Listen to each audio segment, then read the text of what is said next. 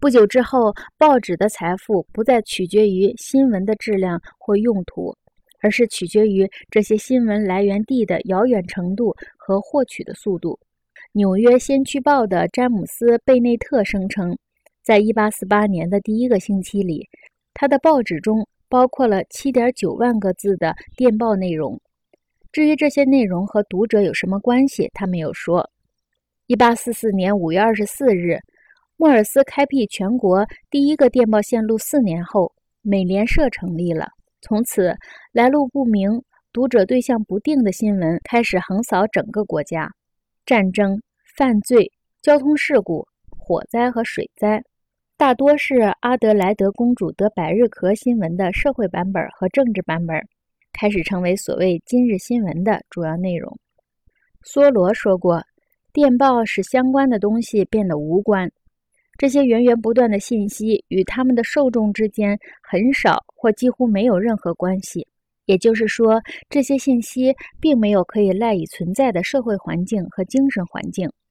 科勒律治关于“到处是水，却没有一滴水可以喝”的著名诗句，也许很能代表这个失去语境的信息环境。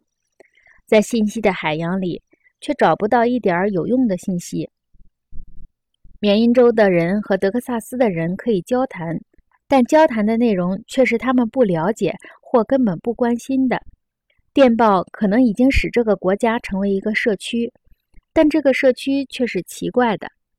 因为这里住着一群除了了解一些最表面的情况外，彼此之间几乎一无所知的陌生人。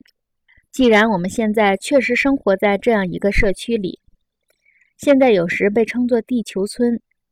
那么，你可以通过问自己这样一个问题来了解到底什么是没有语境的信息。早晨的广播或电视，或者早晨的报纸，有多少次为你提供了需要改变一天计划的信息，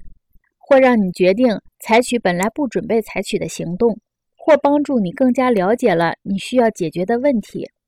对于我们中的大多数人来说，天气预报有时有用；对于投资者来说，关于股票市场的新闻可能有用，或许有关犯罪的报道也会影响我们，特别是如果犯罪行为碰巧发生在你住的地方，或者涉及某个你认识的人的话。但我们生活中的大多数新闻都是不起作用的，至多是为我们提供一点谈资，却不能引导我们采取有益的行动。这正是电报的传统，通过生产大量无关的信息。它完全改变了我们所称的信息行动比。不管是在口头文化还是在印刷术文化中，信息的重要性都在于它可能促成某种行动。当然，在任何一种交流环境中，输入人们得到的信息总是多于输出在所得到的信息的基础上采取行动的可能性的。但是，由于电报的发明，再加上后来其他技术的发展。信息和行动之间的关系变得抽象而疏远起来了。在人们历史上，人们第一次面对信息过剩的问题，这意味着与此同时，人们将面对丧失社会和政治活动能力的问题。